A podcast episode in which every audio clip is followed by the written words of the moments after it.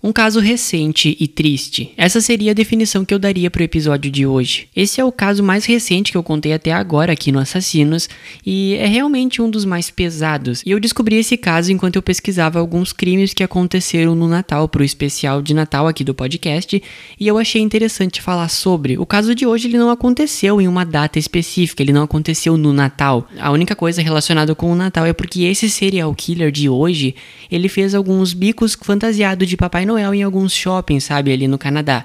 Então é por isso que tem essa associação com o Papai Noel e tudo mais, mas isso não é tão marcante no caso dele. Antes de começar o episódio propriamente, eu queria dizer que sim, a gente vai ter um episódio bônus de Natal aqui no podcast. E... Então, Fique atento, porque antes do Natal vai ter uma história quentinha em cima da sua mesa para ouvir na véspera de Natal ou alguns dias antes, eu ainda não tenho certeza de quando eu vou lançar. Só os crimezeiros e crimezeiras entendem como é passar os feriados ao som de True Crime. Olha, minha chuchu, beleza. Outra coisa que eu quero falar é muito obrigado mesmo pelo engajamento do podcast, sabe? Eu vou agradecer todo o episódio porque eu sinto a necessidade de dizer o quão grato eu sou pela audiência, pelo carinho e por tudo que tem acontecido com o podcast, sabe? Muito obrigado mesmo. Então, sem mais delongas, bora pro episódio?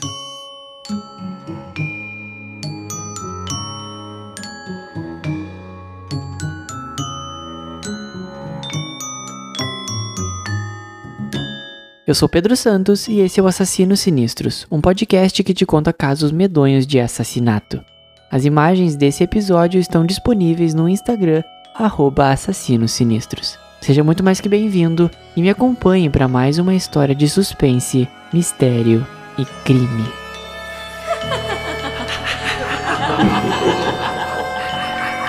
Assassinos Sinistros. Episódio 12 Bruce MacArthur, o jardineiro assassino.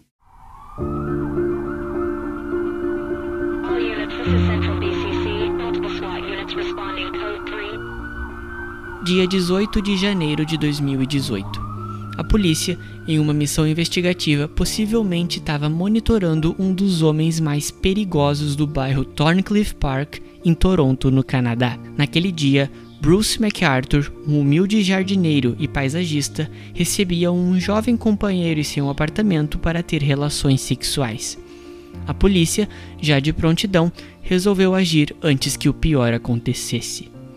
O pobre jovem, que já estava no apartamento do Bruce, por pouco não perdeu a sua vida para um dos assassinos em série mais sádicos que a polícia de Toronto tanto procurava. Foi assim que o Bruce MacArthur, conhecido como serial killer de homens gays, foi pego. A história dele repercutiu pelo mundo e com certeza abalou não só a comunidade LGBTQIAPN+, como também o planeta inteiro. Qualquer pessoa que tem um pingo de humanidade ficaria chocada com os crimes e atrocidades que o Bruce cometeu.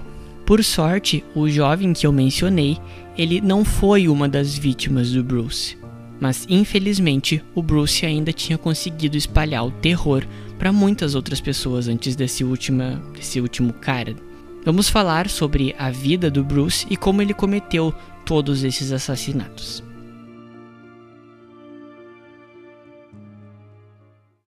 Thomas Donald Bruce MacArthur, o seu nome completo, ele nasceu no dia 8 de outubro de 1951 em Ontário, no Canadá. O Bruce, ele foi criado em um ambiente mais rural. Afinal, o pai dele era fazendeiro e eles moravam em Argyll, um pequeno vilarejo próximo à cidade de Kawartha Lakes é uma região com bastante ruralidade, sem muitos prédios e sem grandes centros metropolitanos assim. Possui paisagens, rios e florestas que ficam muito bonitas, especialmente nessa época do ano que é o inverno, acredito eu. Isso no Canadá, é claro, só para vocês se localizarem. O Bruce, ele não era filho único. Ele tinha uma irmã, e além disso, a sua família ela era responsável por acolher diversos jovens órfãos, ou seja, era meio que um lar temporário para crianças e tal. O Bruce, ele basicamente conviveu com várias crianças ao longo desses anos e esse serviço que a família oferecia ficou bastante conhecido na região. Tinha vezes que a casa da família MacArthur ficava tão cheia, cuidando até mais de 10 crianças de uma vez só.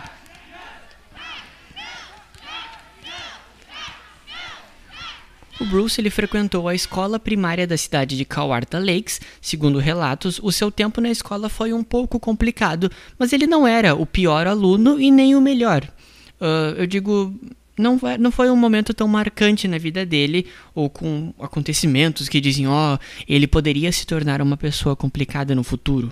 Ele frequentou o ensino médio também em Kawartha Lakes, onde ele conheceu a sua primeira namorada e futura esposa, chamada Janice Campbell. Eles se conheceram durante o ensino médio e se formaram juntos no ano de 1970. É importante dizer que o casamento com a Janice uh, talvez não tenha sido a primeira vontade do Bruce.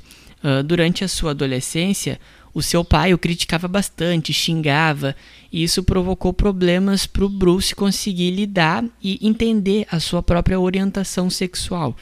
E segundo relatos, ele sofreu com isso por, porque o pai dele tipo assim, reprimia qualquer expressão fora da heteronormatividade, né? Isso era muito difícil, ainda mais para a época e para o lugar onde o Bruce morava, porque, como era um ambiente mais rural, dos anos 70, tendo uma família bem conservadora, né? Era muito difícil uh, para o pai dele, por exemplo, uh, e a sociedade ali, a pequena sociedade que ele vivia, aceitar um filho homossexual, uma realidade bastante complicada de se lidar. Depois que o Bruce ele terminou o ensino médio, ele se casou com a Janice e começou a estudar negócios e administração. Ele conseguiu seu primeiro emprego em 1973 e foi em uma loja de departamentos como um assistente de compras. Ele trabalhou ali até 1978, quando mudou o rumo de sua carreira e começou a trabalhar em uma empresa de vestuário como merchandiser, assim, ele cuidava das propagandas, essas coisas assim. Durante esse tempo, o pai do Bruce ele foi diagnosticado com um tumor no cérebro, o que fez com que o pai dele fosse morar em uma casa de repouso e cuidados paliativos. A mãe do Bruce, ela também foi acometida por doenças e ela morreu em 1978 devido a um câncer. E o pai do Bruce viveu até 1981, quando ele também faleceu, mas isso foi em decorrência do tumor cerebral que ele já tinha, então ele estava enfrentando sequelas, teve um final de vida bem complicado, então ele chegou a falecer. O Bruce e a Janice começaram a construir a sua nova vida juntos em outro lugar. Em 1979, eles se mudaram para uma casa na província de Oshawa, em Ontário. Eles tiveram a sua primeira filha em 1981, no mesmo ano que o pai do Bruce faleceu, era uma menina chamada Melanie.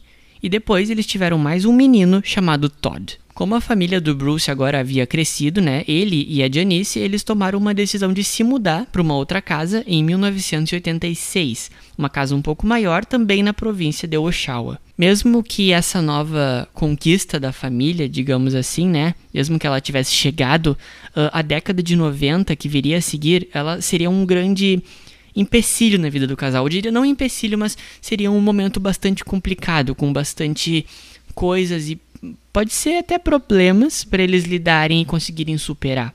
Foi nesse mesmo momento dos anos 90 que o Bruce ele começou a reconhecer a sua orientação sexual, né, se identificando com um homem gay. E no início dos anos 90, né, ele secretamente começou a frequentar bares, boates para ter relações sexuais com outros homens. O segredo do Bruce ele não ficou escondido por muito tempo.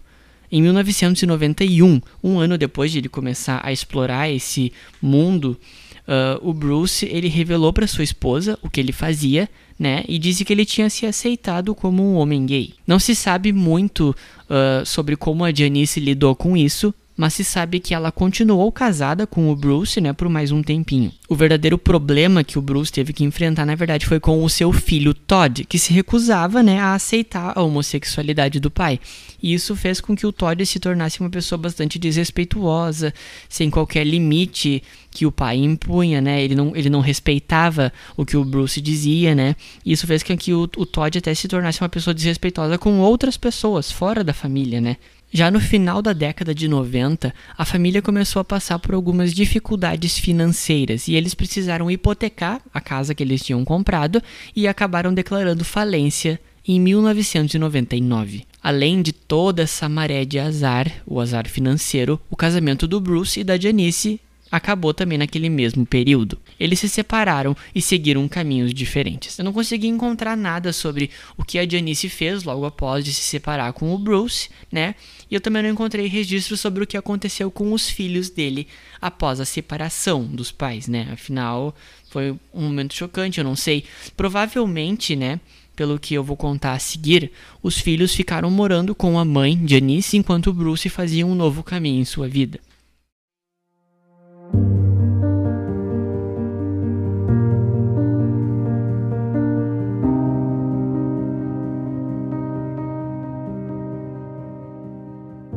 Agora que o Bruce estava mais uh, livre, por assim dizer, né? Uh, até mesmo para explorar sua sexualidade, ele resolveu se mudar para Toronto, já que a província de Oshawa, em Ontário, onde ele morava, não tinha uh, pessoas, uh, como, assim, como eu posso dizer, não tinha pessoas abertamente gays ou pessoas que uh, tinha, não tinha aquela representatividade para a comunidade gay ali naquela região. E Toronto, como uma região mais metropolitana, né? Sendo um lugar mais, uh, eu diria, de com prédios, mais urbano, né? Tinha mais localidades, mais uh, lugares onde a comunidade gay se reunia. Então era um meio que uma, um lugar onde tinha mais em foco. Assim o Bruce poderia ter mais, mais relações, poderia uh, conhecer outras pessoas e assim, né, seguir a sua vida. Já em Toronto, o Bruce se mudou para um apartamento na rua Don Mills, uma rua bastante movimentada e consideravelmente moderna, pelo que eu pude ver na internet, né? Vocês podem pesquisar também no Google Maps. Uh, ele também começou a frequentar diversos bares locais, bares gays, obviamente, e no início ele conheceu um homem no qual ele manteve um relacionamento por aproximadamente 4 anos. Isso é o que se diz os registros, mas não tem muitos detalhes desse primeiro relacionamento do Bruce.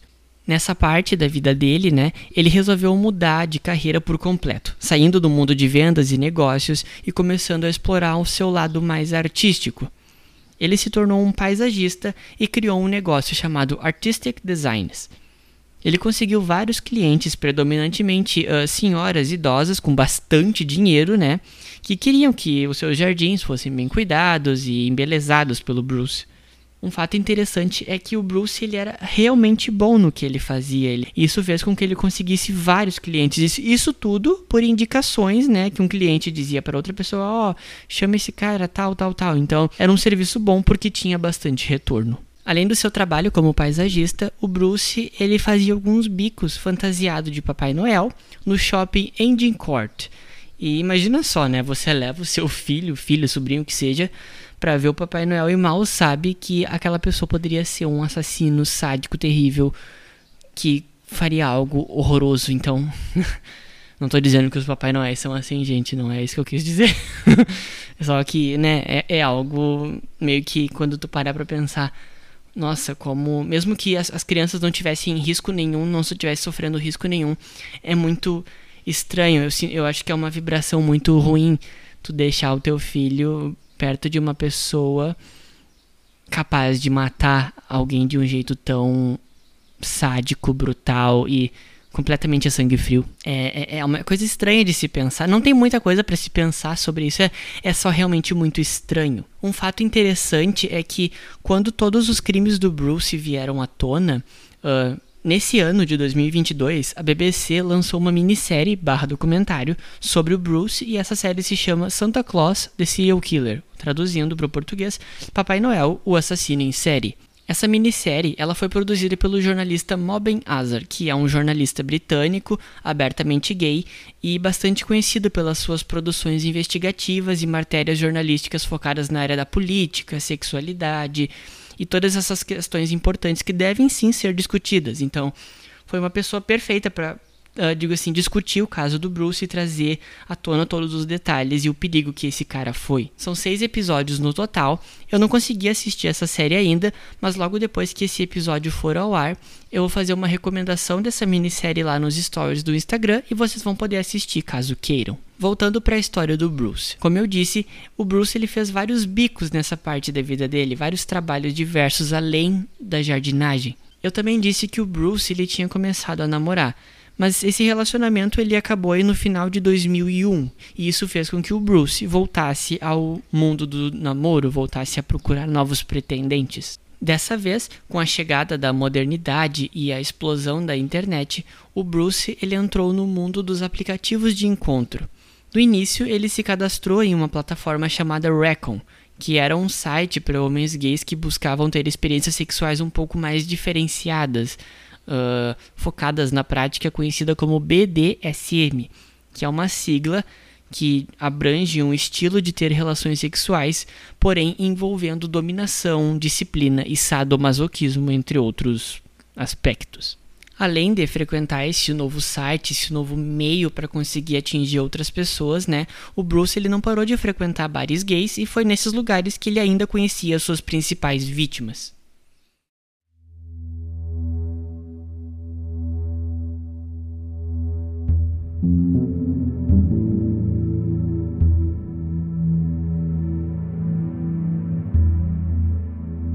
A partir de agora, vamos falar um pouco sobre alguns detalhes importantes desse caso. O Bruce, ele parecia ter uma certa preferência para os seus parceiros.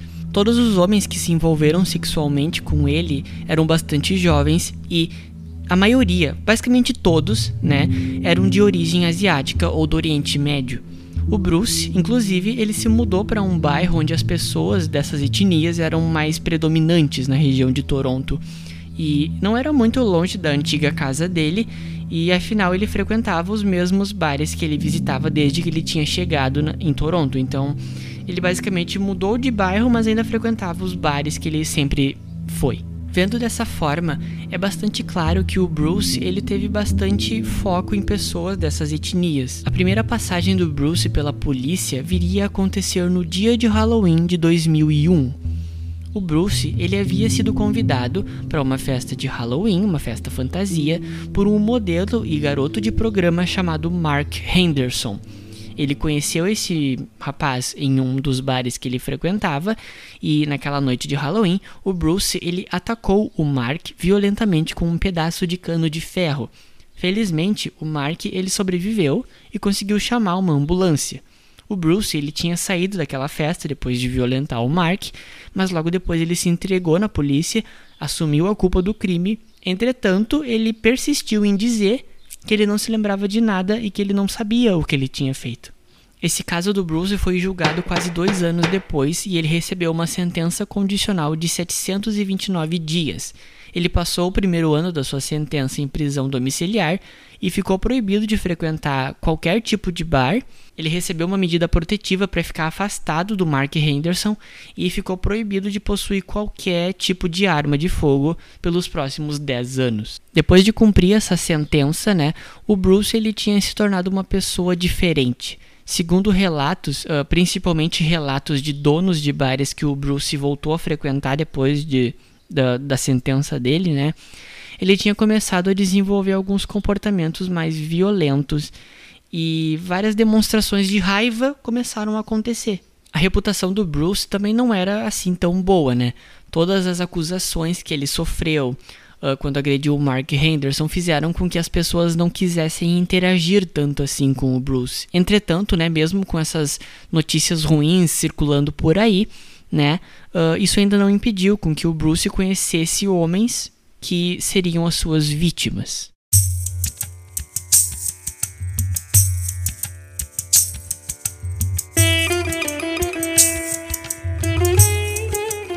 Agora sim que a gente vai começar a falar sobre uh, as coisas estranhas desse caso.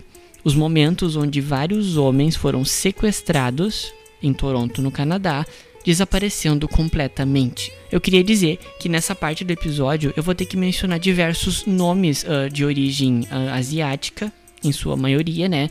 E esses nomes são bastante difíceis de pronunciar. Então, se eu cometer algum erro ou algum dos meus ouvintes uh, for da cultura dessas pessoas e eu falar o nome de uma maneira errada, eu peço desculpas.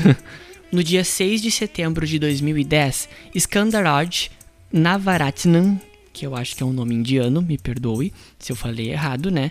Era um homem estrangeiro e gay. Ele chegou no Canadá em 1990 e se estabeleceu no bairro conhecido como Gay Village, em Toronto. O Navaratnam, ele foi visto pela última vez em um bar chamado Zippers, né, bem no bairro do Gay Village. Coincidentemente, o Bruce ele também era conhecido por frequentar esse mesmo bar. Os amigos de Navaratnam notaram o seu desaparecimento e estranharam bastante o amigo ter deixado um apartamento e um cachorro sem qualquer cuidado. De acordo com os relatos, Navaratnam era um homem bastante responsável e atencioso. Então os amigos acionaram as autoridades sobre o misterioso desaparecimento né, do Navaratnam. Entretanto, infelizmente, a polícia não deu a atenção devida a esse caso no início, e eles acabaram por deixar que as pistas esfriassem, e isso fez com que uma onda de desaparecimentos surgisse. Poucos meses depois do desaparecimento de Navaratnam, outra ocorrência seria feita. Abdul Basir Faizi, um homem de 42 anos que levava uma vida dupla, mantendo uma família com mulher e filho, mas também vivendo nas sombras dentro do bairro Gay Village, frequentava diversos bares gays, inclusive os Zippers. A esposa de Faize relatou o desaparecimento do marido, mas como a vida secreta dele era completamente desconhecida, não houve qualquer possibilidade de ligar o desaparecimento dele com a, a comunidade LGBTQIAPN+, né, ou qualquer uh, coisa, qualquer problema relacionado dentro desse universo. Então, a polícia só iria tomar uma medida realmente eficiente quando a terceira pessoa desaparecesse. Quase dois anos depois desses dois primeiros desaparecimentos do Navaratnam e do Faizi, ah, no dia 14 de outubro de 2012, um homem chamado Majid Kaihan evaporou da face da terra. Kaihan também levava uma vida dupla, ele tinha esposa e filhos e também frequentava diversos bares gays secretamente. Não é preciso dizer que o bar Zippers era um daqueles que ele visitava. O desaparecimento do Kaihan chegou aos ouvidos da polícia quando um de seus filhos notou que ele não conseguia falar com o pai, né? E logo ele acionou as autoridades para ver o que poderia ter acontecido. Foi nesse exato momento que uma força-tarefa foi formada e o projeto Houston nasceu para investigar o desaparecimento dos três homens que eu mencionei. A operação infelizmente não conseguiu arrecadar muitas evidências, porém, no dia 11 de novembro de 2013, ainda dentro das investigações no projeto Houston, a polícia recebeu uma ligação anônima que afirmou ter visto Bruce McArthur com Navaratnam e Kaihan. Bruce ele foi imediatamente contactado e levado para um interrogatório. Não pensem que ele seria pego aqui. Muito pelo contrário, o Bruce, ele admitiu ter tido relações sexuais com o Navaratnam e ter conhecido Kaihan, porém, ele tinha álibis fortes e a polícia não conseguiu encontrar nada em seus depoimentos que o incriminassem ou alguma irregularidade, pois ele foi honesto. Ele disse que teve relações. Então, a polícia não suspeitou de outras coisas. Afinal, como o Navaratnam e o Kaihan frequentavam esses bares gays, né, ter relações sexuais ali com várias pessoas Uh, era, era comum, então não, não haveria outro motivo ainda para culpar o Bruce desse crime que viria à tona só nos anos seguintes. Por muito pouco, a polícia ela poderia ter acabado com esse pesadelo, mas não foi isso que aconteceu. Sem qualquer outro rastro dos desaparecidos, a polícia encerrou o projeto Houston e as investigações foram praticamente abandonadas, voltando totalmente à estaca zero.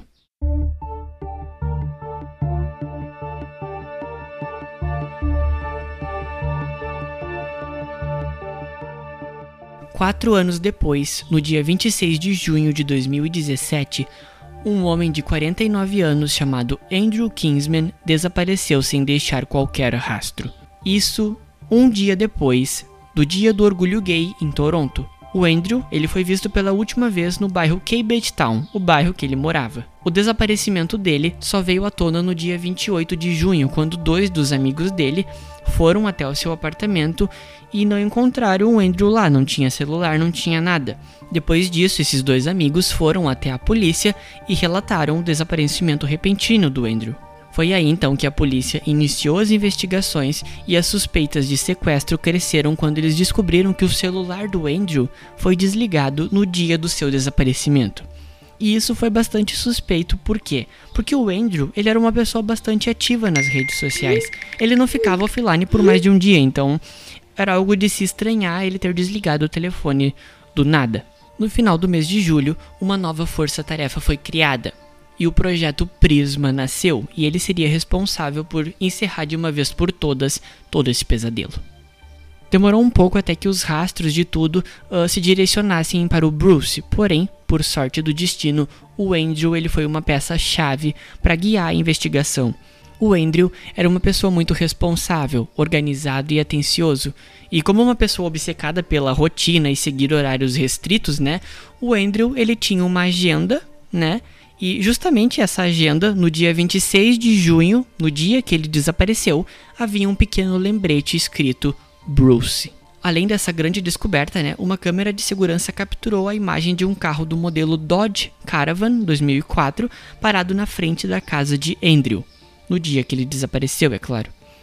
A polícia ela fez um relatório e descobriu que haviam mais ou menos uns 6 mil carros daquele modelo em Toronto, e apenas 5 eram registrados com o nome Bruce, e um desses nomes era Bruce MacArthur. Infelizmente, todas essas provas elas foram consideradas circunstanciais, ou seja, o Bruce ainda não poderia ser preso. Porém, as investigações sobre ele se intensificaram cada vez mais, porque aí a polícia não podia perder esse rastro, elas queriam descobrir se ele realmente tinha algo a ver com o desaparecimento do Andrew. A vida do Bruce foi completamente investigada. O carro dele foi investigado, né? A polícia ela conseguiu pôr as mãos no carro só depois que o Bruce vendeu ele. Posteriormente, né, a polícia conseguiu pegar o carro do novo dono, né? E eles encontraram rastros de DNA e sangue no carro. Com isso, a polícia ela conseguiu um mandado para entrar na casa do Bruce e procurar qualquer outro tipo de pista. A estratégia da polícia era agir da forma mais discreta possível. Eles conseguiram entrar na casa do Bruce quando ele não estava lá. O telefone do Bruce o computador do Bruce foram todos grampeados e clonados. A polícia também diz ter encontrado diversas evidências de pornografia gay e algumas fotos das vítimas já mortas, vítimas ainda não identificadas. Entretanto, a partir de agora, né, a polícia só precisava prender o Bruce e encerrar esse pesadelo de uma vez por todas.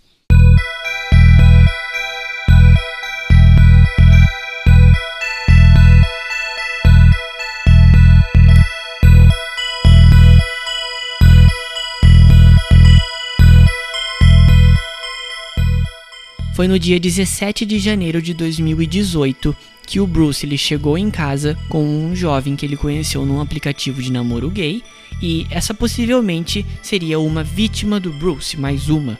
Porém, o Bruce ele só não podia esperar que a polícia estava vigiando a casa dele, né? E ela estava então preparada para impedir que o pior acontecesse. Os policiais entraram na casa do Bruce quando ele estava sozinho com esse outro jovem, né? Eles conseguiram prender o Bruce e conseguiram libertar o jovem que já estava amordaçado em cima de uma cama. Ele estava com os braços amarrados, uma fita na boca e com os olhos vendados. Bruce MacArthur havia sido pego no flagra. A única coisa que faltava agora era desenterrar o passado do Bruce e procurar por qualquer rastro das vítimas e entender o que havia acontecido com todos os homens que sumiram. A polícia demorou um pouquinho para associar o desaparecimento dos três homens, o Cavaratino, o Faiz e o, e o uh, ao Bruce. Eles primeiramente tinham associado apenas o Andrew Kingsman e depois disso eles conseguiram descobrir que uh, a linha de crimes do Bruce era muito mais profunda do que imaginavam. A polícia usou cães farejadores que apontavam para vasos de terra e alguns pontos do terreno baldio próximo a um armazém onde o Bruce guardava os materiais de jardinagem. Foram nesses locais que a polícia encontrou diversos restos mortais das vítimas de Bruce. Foram meses até que a perícia concluísse todas as suas buscas e os corpos fossem uh, identificados. Além de Kyron, Faize, Kavaratnan e Andrew Kingsman, o Bruce ele teve mais quatro vítimas confirmadas. Eles eram Jean Lizowick, Selim Ezen, Sorushi Muhammad e Kirushna Kumar Kanagaratnan. O Bruce ele matava suas vítimas, desmembrava os seus corpos e os enterrava em vasos de plantas, uh, até na terra mesmo, no chão. E além disso tudo, além dessa brutalidade, ele também guardava alguns pertences dessas vítimas como troféus, sendo joias e outras coisas. Segundo a polícia, um fator que facilitou a impunidade do Bruce durante tanto tempo além da, da, incompetência da própria polícia, é claro, né, foi o fato que muitos de suas vítimas levavam vidas duplas, vidas secretas, que tinham medo de expor ao mundo, né, a sua verdadeira orientação sexual e serem julgados pela própria família. Afinal, pessoas do Oriente Médio e, da, e do desse lado asiático, né, são muito restritas culturalmente, então é muito difícil aceitar a homossexualidade. Então, esses homens sofreram tanto desse lado e não puderam uh, ter tanta visibilidade, visibilidade necessária para conseguir ter uh, a ajuda. O choque no caso do Bruce se espalhou pelo mundo. Todo mundo ficou chocado e perplexo com esse caso. Ele foi a julgamento, foi interrogado, e o caso foi encerrado. O Bruce ele foi condenado à prisão perpétua no dia 8 de fevereiro de 2019. Ele ainda está vivo e tem 71 anos de idade.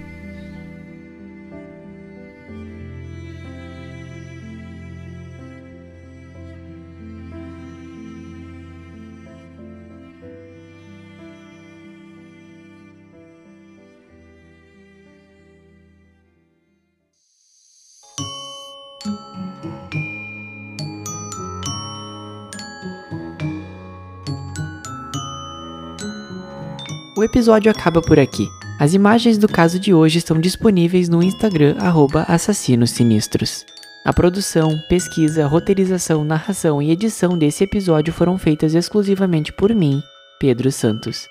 E se você gostou do que ouviu e quer me ajudar a crescer esse projeto cada vez mais, não esqueça de deixar uma boa avaliação na plataforma de áudio que você está me escutando. Obrigado por me ouvir até aqui e até o próximo episódio. ハハハハ!